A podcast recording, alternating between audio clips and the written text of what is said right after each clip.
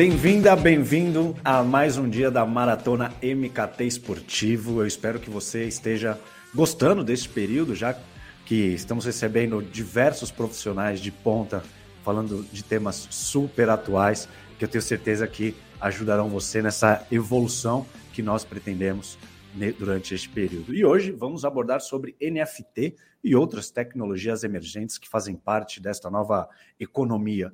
Eu confesso ser um leigo no assunto, então vou aprender junto com vocês, ainda mais a partir de um papo com a Bruna Botelho, que ela é CEO da Stadium Go e da SG Invest, uma das principais referências no assunto, com muita experiência, muitos projetos no setor e certamente será enriquecedor. Bruna, bem-vinda e muito obrigado pela sua participação. Primeiro prazer aí para todo mundo que estiver ouvindo, é um prazer estar aqui com o Edu, tá? Nessa, nessa maratona aí para a gente compartilhar bastante conhecimento para o nosso mercado esportivo. Eu vou fazer uma melhor aqui para conseguir alimentar o que tange é, as novas tecnologias e toda essa nova economia é, que está rolando aí uh, no ambiente digital para ajudar a fomentar as receitas do esporte, a experiência com os fãs, o engajamento e, e aproximar né, o, o torcedor uh, e melhorar essa relação dele com o clube e com os ídolos que ele tanto ama. Bruno, eu queria que, acho importante nesse primeiro momento, você falar um pouco do seu trabalho, da sua experiência, da Stadium Go, da SV Invest, é, que de cara acho que já é um cartão de visitas aí, né, da sua grande experiência no setor e da propriedade com que você aborda também o tema.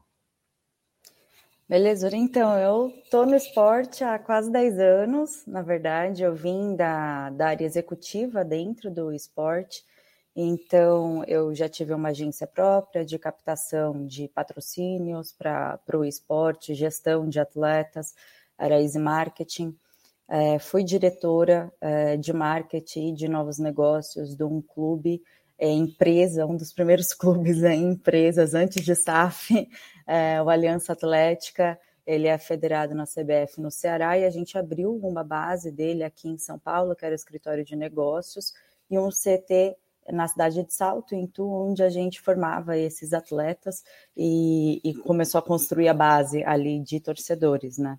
Além disso, também eu participei de um projeto pioneiro de automobilismo dentro do Corinthians. A gente criou uma equipe de rally lá, era o, o Corinthians Rally Team, e essa equipe contava com mais de 26 pilotos é, no rally. E para a gente ajudar aí a, a aproximar a, o corintiano do automobilismo, a gente criou uma das primeiras equipes de esportes dentro de um clube de futebol, que era o braço de marketing dessa equipe de rally. É, e daí, nessa equipe, a gente tinha aí mais de 30 pilotos, é, ganhamos o Mundial é, no AV, na, na Fórmula 3, e, e foi uma experiência bem interessante. Assim, foram dois anos bem incríveis desse projeto lá no Corinthians. E o, o Stadium Go, eu fiz essa transição muito é, pelo que eu vivenciava no dia a dia, né? Na parte executiva ali de, de equipes. É, eles precisam de dinheiro, né? precisa de receita, não tem jeito. O, o, o, problema aqui, que eu acho que é mãe né, de, de um, uma agremiação esportiva, é o seu fluxo de caixa, é o seu financiamento. Os clubes no Brasil é, ainda não são, em suma maioria, autossuficientes, então eles dependem de patrocínio, eles dependem de incentivos, né? E, e às vezes no Aliança mesmo eu tive uma experiência que a gente fez o trabalho todo certinho dentro do escritório, né? Conseguimos os patrocínios e a coisa rodou super bem, e era um clube Série B mas ele caiu, a bola não entrou na rede no final do ano, ele caiu para a Série C. E daí todo aquele trabalho né, de captação, de, de, injeção de capital ali no clube se perde, porque você perde é, citação em notícia, você perde transmissão, né, você perde esse espaço que você consegue fazer algum trabalho ali de live marketing para as marcas. E, e ali a gente precisou inovar. Junto com o presidente Fábio, na época do clube, a gente desenvolveu um sistema de cotas para conseguir trazer investimento para dentro do clube. O clube já era empresa, então ele podia trabalhar os seus ativos, os seus assets lá dentro. e deu super certo. É, a gente pegou investidores próximos que investiram seus 30 mil reais, saíram com 70, tiveram um rendimento interessante.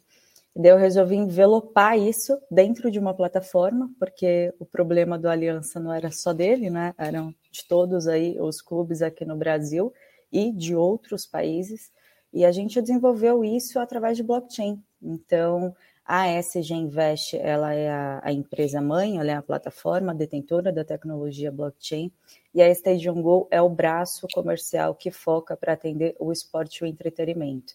E o que a gente faz, na verdade, a gente atua como um, uma fintech que com parcerias e com investimentos de fundos e bancos, a gente capta é, recurso para esses clubes, a gente antecipa as receitas deles, a gente melhora o fluxo de caixa deles, é um baixíssimo custo aí para aquisição desse crédito, e a gente também oportuniza as pessoas a participarem desse exercício de antecipar capital para os clubes, e daí é onde a gente transforma o torcedor ou investidor entusiasta em investidor de fato nesse clube de uma forma que ele tenha ali o seu retorno financeiro para algum capital que ele aplica nessas cotas que a gente oferece através de NFT, é, por uma questão de segurança, de compliance e, e também para a gente estar tá de acordo aí com, com tudo relacionado à, à lei fiscal e as pessoas terem esse acesso desse relatório de tudo que acontece com o investimento deles durante o período.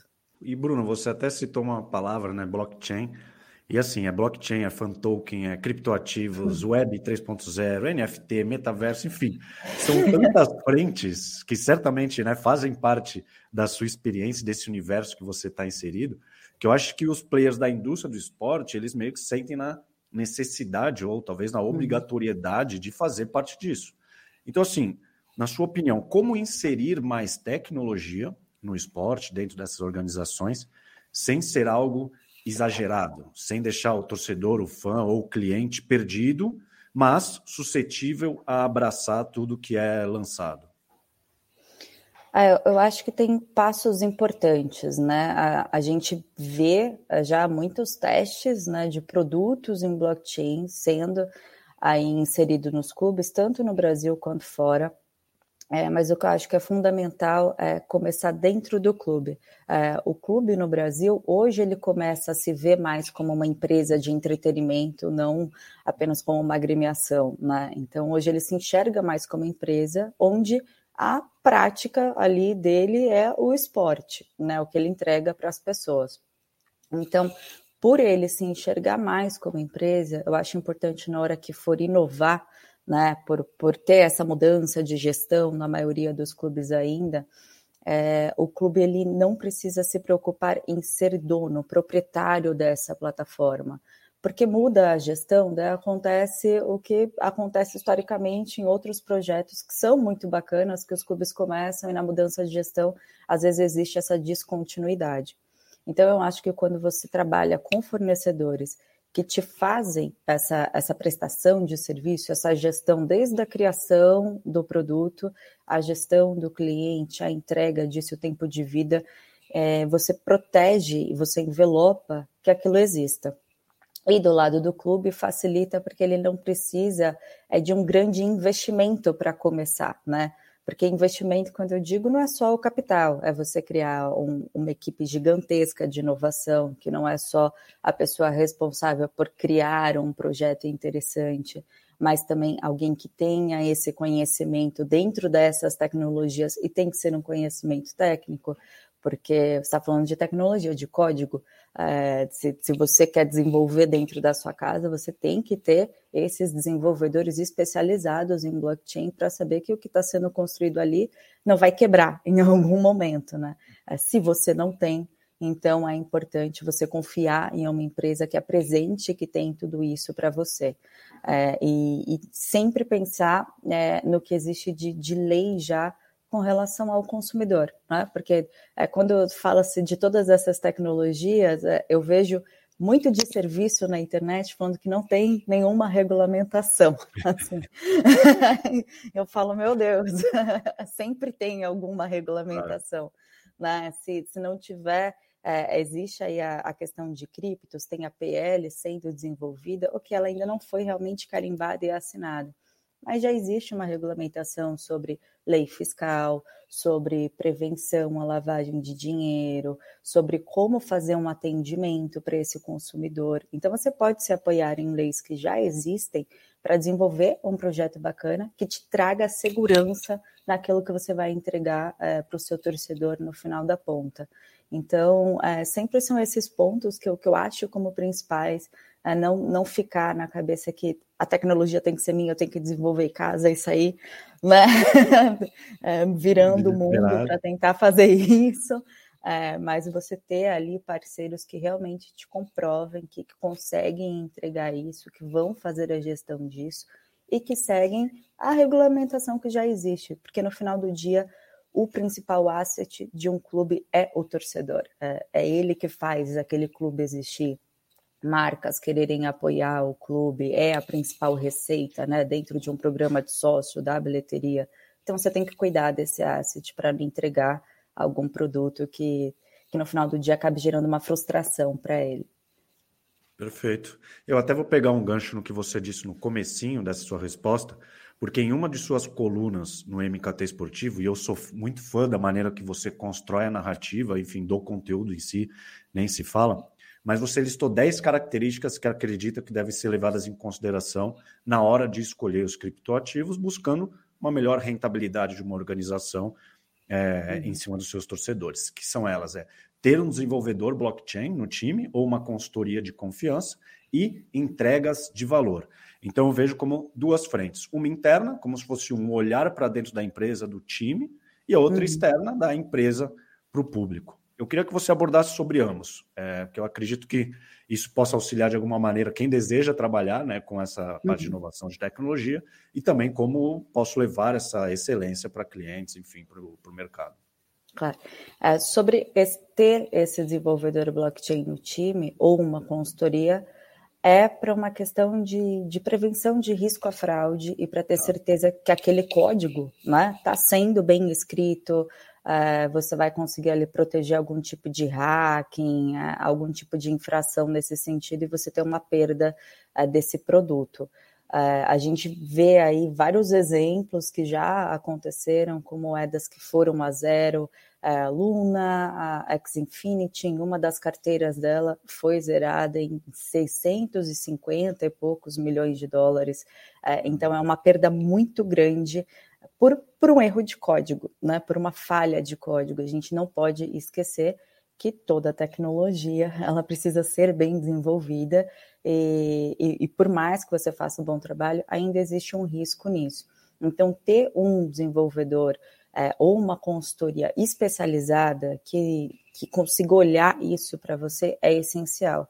A gente faz esse trabalho de consultoria aqui na Stadium Go e um dos clubes que a gente tem apoiado bastante nesse, nessa caminhada é o Náutico, que é um clube que ele está super aí engajado em trazer inovação para dentro do clube.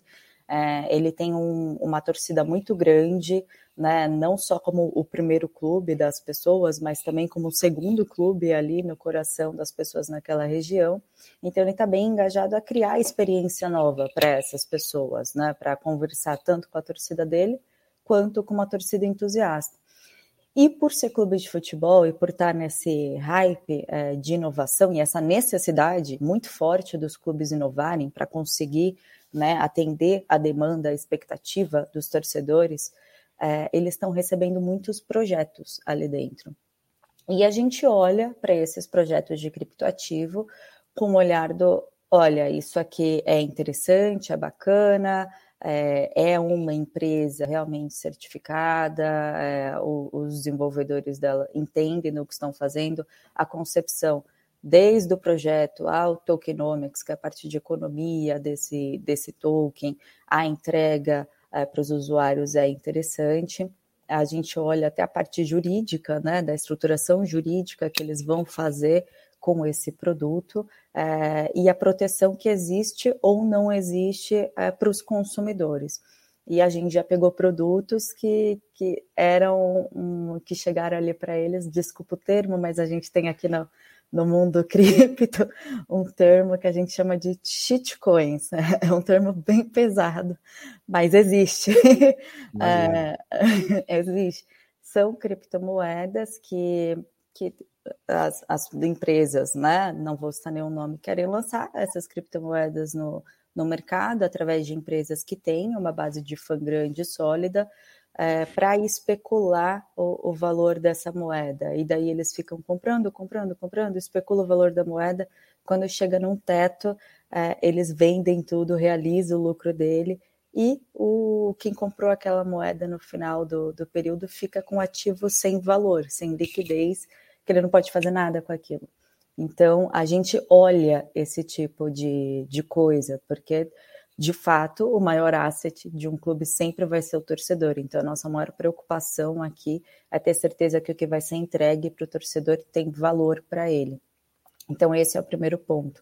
O segundo ponto, a questão de valor agregado, é encontrar esse tipo de falha, se se trata de um, de um projeto né, é, legível ou não, é, ou então também a questão do, dos criptos que, no nosso caso, a gente lastreia os NFTs, né, com valor agregado de fato, que é, no caso do NFT Invest, são receitas é, de clubes, que a gente vai antecipar aquela receita de um clube, é, isso dentro da Stadium Go, né, seja Invest, a gente atende outros mercados, como agro, é, imobiliário, enfim, a gente lastreia esse NFT com essas receitas quando as pessoas comprarem esses NFTs, elas vão estar recebendo um retorno financeiro de 1 a 1,5% ao mês, dependendo do ativo até mais.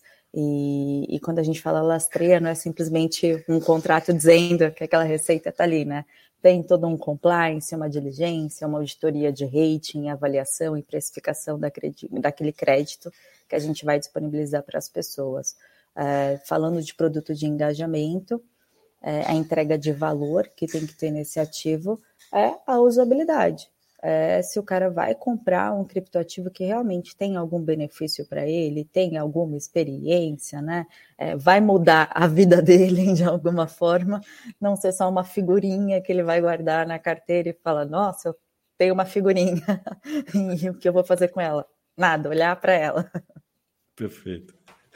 Você citou o Náutico e também é, ativos que de fato ele utilize, né, o, o detentor. É, indo para uma parte prática, é, que é um, é um tema mais complexo, é, então eu vou tentar ser didático, né, traçar um paralelo mais cotidiano. É, existem os programas de sócio-torcedor, que eles oferecem diversos benefícios, mas o foco do torcedor acaba sendo o quê? Ingresso. Né? Ele quer ir no jogo. Então, ah, mas Sendo sócio, tem conteúdo exclusivo, é ingresso. Ah, mas tem uma rede de vantagens, ingresso. Uhum. Então, muitas vezes tem um programa super complexo, que o clube julga super completo também, mas que no fim, o que interessa para ele é um ativo só. Então, é, por que eu fiz essa contextualização? Porque eu sei que agora existe essa possibilidade de tokenizar né, os programas e permitir que os consumidores eles negociem aquilo que eles simplesmente não vão utilizar, que, eles, que para eles é, né, é irrelevante. Essa possibilidade é uma tendência dessa dita nova economia, e se tiver um case, é, cases práticos até para a audiência entender, acho que ficaria bem bacana, porque eu vejo isso como uma tendência e até para ser inserido no, nos programas existentes, não sei. Uhum. Sim, então a tokenização de programas de fidelidade foi é, uma inovação tecnológica aqui da Stadium Go. A gente ah, lançou ela na Gitex, que é uma das maiores feiras de inovação e tecnologia do mundo, que aconteceu em Dubai em outubro do ano passado. E daí, por que que o, a nossa tecnologia ela tem um grande diferencial quando a gente fala de tokenizar programas e porque eu acredito que vai ser sim uma tendência. E daí eu vou dar opções aqui para você viajar junto comigo e, e, ficar mais tangível para quem estiver ouvindo. É, eu, você citou o, o programa do, do, de sócio torcedor, né? Então, realmente, se imagina um, um, um programa de sócio torcedor que não necessariamente você é torcedor daquele clube, mas é, ao invés do ingresso, pode ser é, ter ali nesse programa outras experiências com marcas, com os atletas, é, com todo o ecossistema que existe no clube. Às vezes, o, se o clube tiver um clube social dentro dele, pode ser a entrada para o clube social, é, descontos em lojas, fazer um meet and greet, participar de peneira, ter a, a, a escolinha lá para você se formar como atleta dentro daquele clube, ter um acompanhamento mais técnico de fato. Então, quando você coloca, você melhora esses benefícios, você faz aí um, um power-up né, desse programa de sócio. Mas e se é, você não quiser consumir esses ativos, mas você comprar isso com um olhar de investimento? Eu quero ganhar dinheiro com os assets, com os benefícios que aquela agremiação tem. Então você compra esse título, a gente chama de NFT Fan Pass, e daí você pode negociar no mercado secundário, que é basicamente vender a uma terceira pessoa, e dessa venda é num Pix no WhatsApp mesmo, você vai negociar o valor, e, e daí dentro da nossa plataforma você vai indicar para quem foi feita aquela venda, tem um campo onde você preenche o dado que a gente precisa para autentificar isso. Quando você negocia esses ativos, então você está monetizando com esse programa de sócio. Acaba com essa questão dos passivos, que é o que você disse do começo. Às vezes tem um monte de benefício, mas eu sou torcedor fanático, só quero o ingresso. Mas, é, e se você, torcedor fanático, puder ganhar dinheiro vendendo esses benefícios que, que você não pensa, não se interessa em usar, que para outras pessoas podem ser muito interessantes. E aqueles outras investidores que nem é torcedor do clube, mas poxa, sabe que esse clube tem um monte de benefício interessante aí, às vezes tem um camarote num, num estádio que recebe muito show, recebe muito evento, ele tem essa cadeira cativa, é, poxa, vamos, vamos comprar é, essa, essa estada aí, essa cadeira, esse acesso para o cara poder estar nos shows. Então você começa a ganhar dinheiro com isso.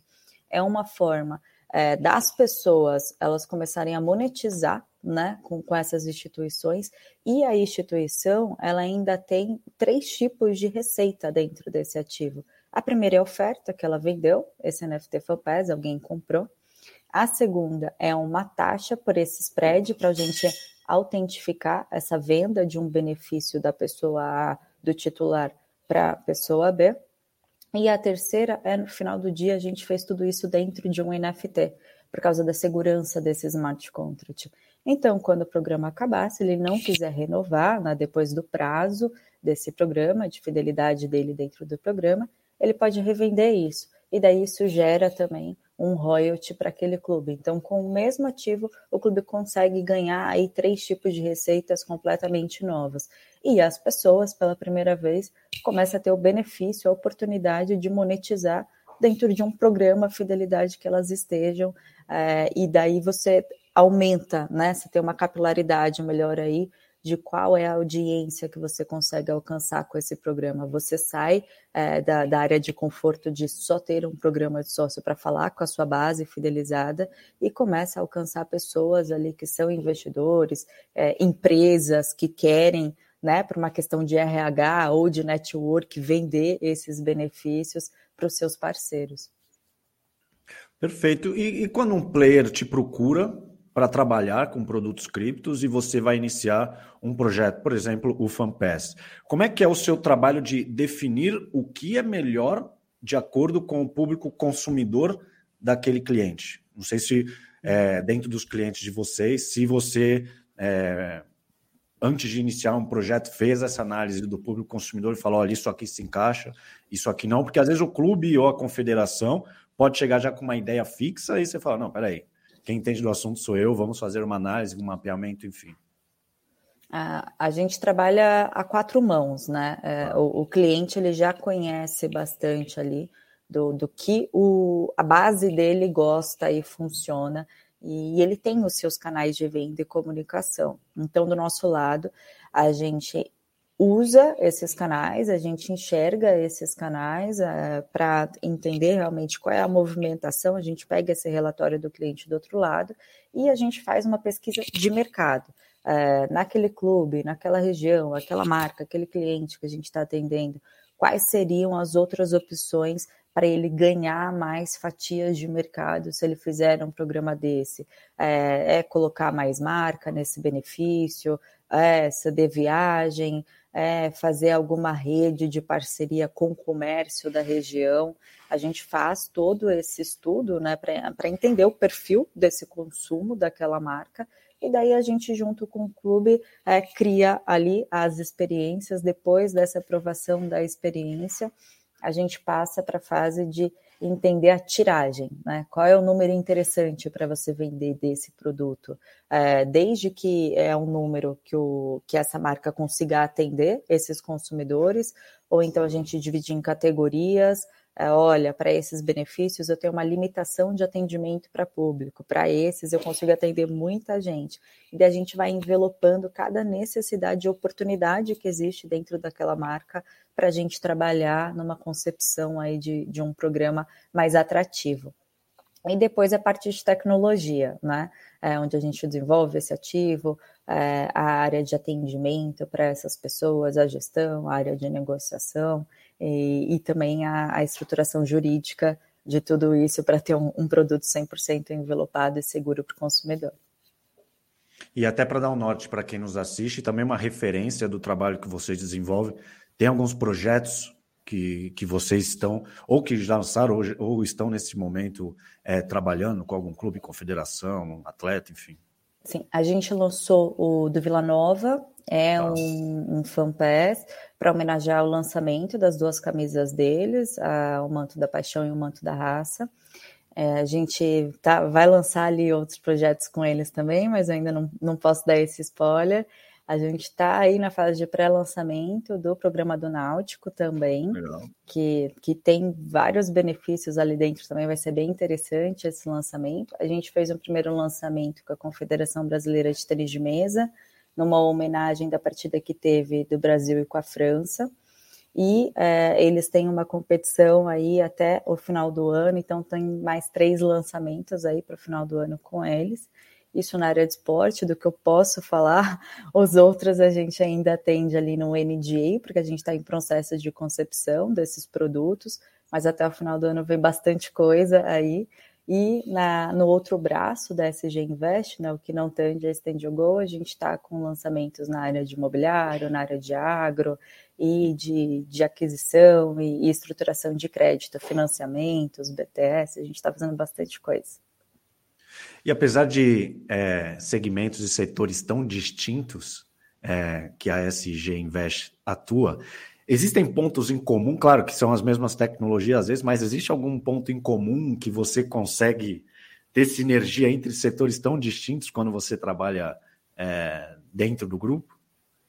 Sim, é, na verdade a, a, a Stadium Go ela foi criada durante cinco anos para a gente desenvolver né, a, a, métrica financeira, é, por vários fatores. Primeiro, que não existia é, uma regulamentação é, específica para oferta né, de, de aquisição de crédito através de tokenização. Hoje o mundo está se caminhando para isso. E, e também porque a gente desenvolveu a tecnologia 100% nativa aqui em casa. E, e daí o, o que as duas colidem é no uso dessa métrica financeira e de todo o compliance que a gente criou para fazer o ativo.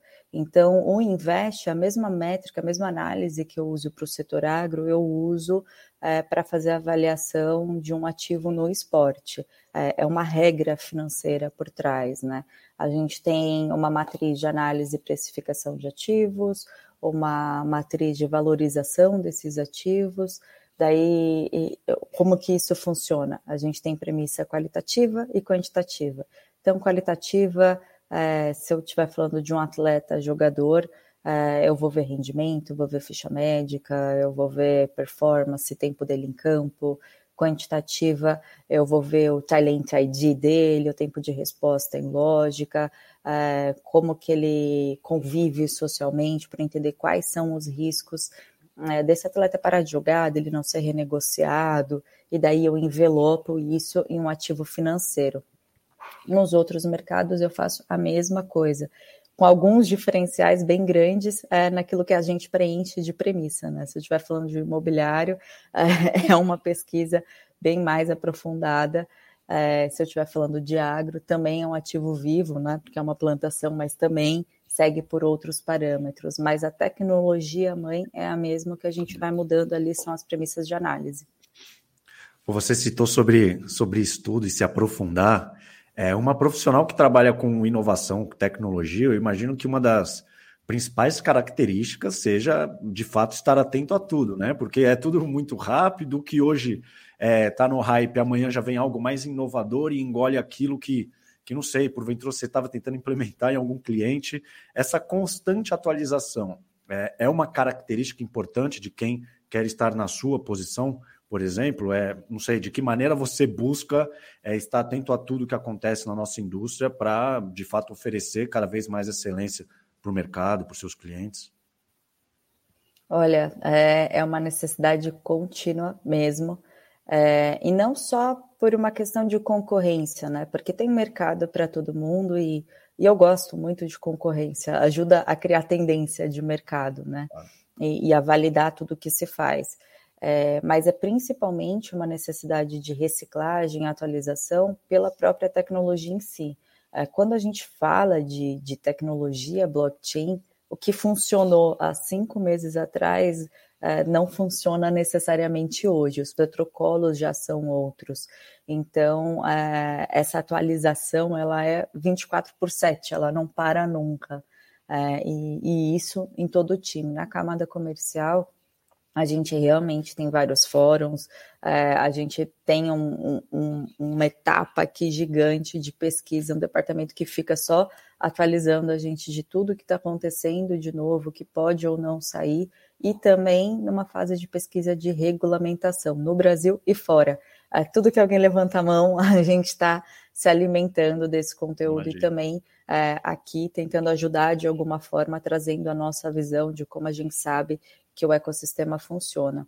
Então, é uma necessidade muito importante, é, principalmente pela velocidade é, que a tecnologia muda. Né? E quando eu digo tecnologia, não é a blockchain, é o acesso, é se falar de metaverso, tem internet, tem realidade aumentada, tem realidade virtual ali dentro, tem os gateways de pagamento, são muitas tecnologias para você fazer uma coisa. É, então, e todas essas têm uma velocidade absurdamente alta. Então, né, isso é, é algo que a gente tem que ficar bem atento sempre, e aqui é, é, o pessoal é, é, vidrado nisso e a gente leva isso muito a sério. Pô, imagino. E há quem diga que inovação é um ato de coragem, né? E as entidades esportivas do nosso país, elas estão corajosas, abertas ao novo, e aí a Bruna chega para mostrar essa infinidade de oportunidades que existem, ou você ainda sente que, de uma maneira geral, ainda é, somos muito tradicionais nesse sentido? Eu acho que existe um, um mindset aqui no Brasil que tem que esperar o outro fazer para eu fazer também. Sim, sim. tem um, ah, tem um, um, um, não é medo e nem receio, mas é um cuidado, né? Sim. Porque é, o, o trabalho do clube não é tecnologia. O, que ele, o trabalho dele é prestar entretenimento, é prestar esporte. Então a gente não pode exigir que ele fale, nossa, vou pular nesse barco sem Sim. saber realmente o que é. Então não acho que é algo ruim, eu acho que é natural, tá? É, é uma preocupação natural.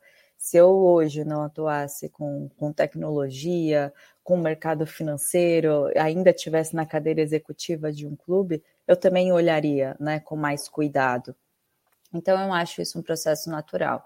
É, a vinda é, de algumas experiências aqui para o Brasil, como a Sorari, com os colecionáveis, que colocou isso dentro dos clubes, a própria sócios, né, é, mesmo começando ali de uma forma é, estranha, que não tinha base fiscal ainda no Brasil, é, mas quer queira, quer não, fez as pessoas olharem para isso é, que está acontecendo, né? Para o que tem de novidade acontecendo.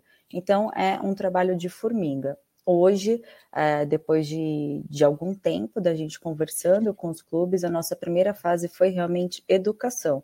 é, dentro de todos os clubes com que a gente conversou, e a gente tem aí mais de 58 clubes com que a gente conversa diariamente, a gente explica a fundo o que é cada coisa, né? Em um dos artigos do que eu fiz no Marketing Esportivo, eu explico as famílias de criptoativos, porque eles têm que ter essa ciência de que são tecnologias, são criptoativos diferentes, têm oportunidades diferentes para se criar de produtos e não necessariamente todas funcionam para o clube ou às vezes não é só uma, às vezes precisa de toda, vai de cada público, né? Então, a gente fez esse trabalho muito como consultoria nesse primeiro momento, é, para depois começar aí a fazer esses produtos e a lançar, a trazer a segurança que esse clube funciona.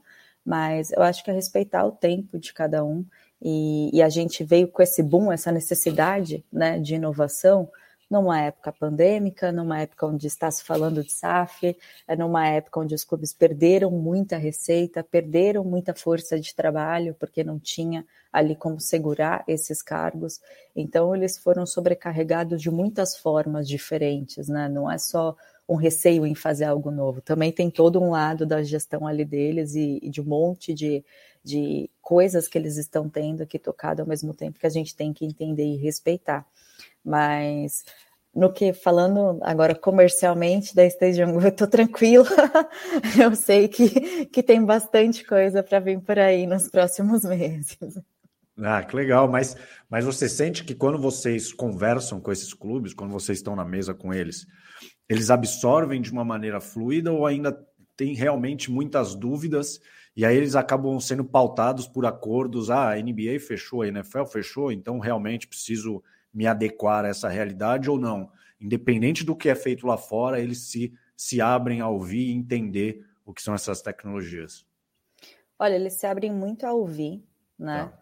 É, e, e, realmente aceitam essa consultoria que a gente faz, essa discriminação do que é cada coisa. É, é, é, claro que tem essa primeira fase do não entendimento, daí veio esse processo de consultoria. Os cases do que acontecem lá fora ajudam muito, não só dentro do esporte, mas em outras marcas. A gente também coloca para eles a, aplicabilidade de produtos que a gente faz em outros mercados, é, para eles terem essa visão mais 360 de toda oportunidade que existe dentro de um ativo. Então, é, existe é, essa primeira etapa aí em que o clube realmente quer ouvir, e daí a gente fala com vários departamentos dentro do clube que é desde o social media, que é ele que vai comunicar isso, esse cara é muito importante, a parte de comunicação do clube. Então, eu sempre peço para o pessoal de marketing de comunicação estar junto, né? Pra, porque eles vão trazer esse primeiro feedback ali do, do como esse torcedor sente isso mas quem decide e acaba organizando, obviamente, a diretoria, a gente fala com os presidentes, o presidente financeiro desse clube, porque quando a gente vai falar de produto de investimento, é muito focado nele. Os produtos de engajamento a gente conta mais com essa diretoria de marketing e comercial e passa pelo processo, desde a curva de, de aprendizagem até a gente realmente fazer um projeto de fato. Mas é o que eu falei desde o começo, concorrência é bom, assim. Então, eles enxergarem o que acontece de criptoativos fora é, do Brasil, ao redor do mundo, é importante mesmo os nossos ativos sendo exclusivos, né? Sendo aí uma cadeia nova de criptoativos que a gente está trazendo para o mundo, mas já traz alguma tangibilidade nesse entendimento, olhar para o que acontece lá fora. Perfeito. Bruna, para fechar o nosso papo, que eu adorei, até tentar fazer um, um resumo, é gerar novas fontes de receita com criptoativos e plataformas de tecnologias, digamos, mais imersivas e que acabem remunerando de alguma maneira, que eu acho que foi um pilar super presente é, no que a gente conversou. Pode ser essa a grande aposta da indústria do esporte e também do entretenimento? Eu tenho certeza que sim. É, a, a, gente viu aí muita mudança né, na, no consumo de entretenimento humano. Né? É, próprio esporte, o, o, futebol começou na várzea, depois vieram os estádios, porque as pessoas gostaram mais, então tinha que ir para o estádio. Daí, meu, teve que ter uma transmissão televisiva, porque uh, não tinha como caber todo mundo no estágio, as marcas quiseram estar próximas e, e, depois vieram toda a cadeia de produtos, né, licenciados e agora as experiências que a gente dá é do mercado evoluir. Assim como a gente teve ali, não sei se da época do ICQ, do, do MSN, do Hotmail, Orkut. ICQ, não é? Agora uhum. estamos na, na era do Facebook, do Instagram, é, vai entrar nesse metaverso, por quê? Porque o nosso mundo evolui. E quando o mundo evolui, a tecnologia evolui, a nossa necessidade de consumo, de experimento também evolui. E, e, quer queira, quer não, a pandemia foi fundamental para essa aceleração. É, lançamentos e desenvolvimento de tecnologias que estavam no nosso radar acontecer daqui a cinco, seis anos, aconteceram em fator de meses, é, foi muito rápido. Porque as pessoas estavam em casa, elas precisavam se conectar. É do ser humano se conectar, né? Então, é, é, essa, essa necessidade surgiu muito atrelada à pandemia e as pessoas gostaram. O fato é que as pessoas gostaram. As pessoas gostaram de trabalhar de home office, as pessoas gostaram é, de, de estar num ambiente onde consegue ter amigos de todos os estados ali conversando é, naquele mesmo ambiente, assistir um show do conforto da sua casa. Então, por as pessoas terem gostado, é, é, é, inegável que, que não é mais uma questão de tendência, é uma realidade. É, e os clubes, eles precisam se adequar. É claro, como eu disse, cada um vai ter a sua curva de aprendizagem, mas é um caminho sem volta, porque o clube que não se adaptar, não só o clube, como a marca, a gente vê aí várias marcas de roupa entrando no metaverso, vendendo roupa no metaverso. A gente tem um cliente que a gente está desenvolvendo alguma coisa nesse sentido com NFTs, uma, um grupo de roupa também. Então, é, quem não fizer isso vai acabando uma um, vai ter uma perda grande de fatia de mercado, porque existe esse novo mercado. E, e por mais que você tenha uma base de cliente solidificado aqui, se você não acompanha o desejo de consumo e o custo-benefício desse consumo uh, para o seu cliente, ele daí sim a, a, concorrência deixa de ser interessante e passa a ser matadora, né? Então é, é um, um caminho natural, as coisas evoluem a gente chegou nessa hora que a gente tem que abrir os olhos para isso. E que bom que aqui no Brasil tem empresas que podem fazer isso para os clubes, é, que podem né, desenvolver, é, fazer essa imersão dos clubes. Daí eu não falo só da Stadium Go, tem outras que estão aí desenvolvendo blockchain games, que a gente atua é, na parte de consultoria do token, né, desses games, mas imagina ali os clubes terem os seus blockchain games. É maravilhoso isso. eu, eu adoraria. Então, é, eu acho que, que, que, essa necessidade chegou e as pessoas estão pedindo. Né? É, quando a gente, a gente, sentiu essa, essa necessidade em um lançamento nosso que a gente fez, é, os torcedores já pediram quando vai ser o próximo, é, o que, que vai ter de novo. É isso, você vai trazer mais alguma coisa nova aqui para o clube? A gente recebe esse tipo de insight. Então, é, é bem natural. Ô, Bruna, eu adorei nosso papo. É, eu, já, eu já falei que eu aprendo muito com as colunas que você fornece no MKT Esportivo, porque são super didáticas. Eu acho que quem consome ela no mercado tem um entendimento muito fácil e muito prático de como tudo isso funciona.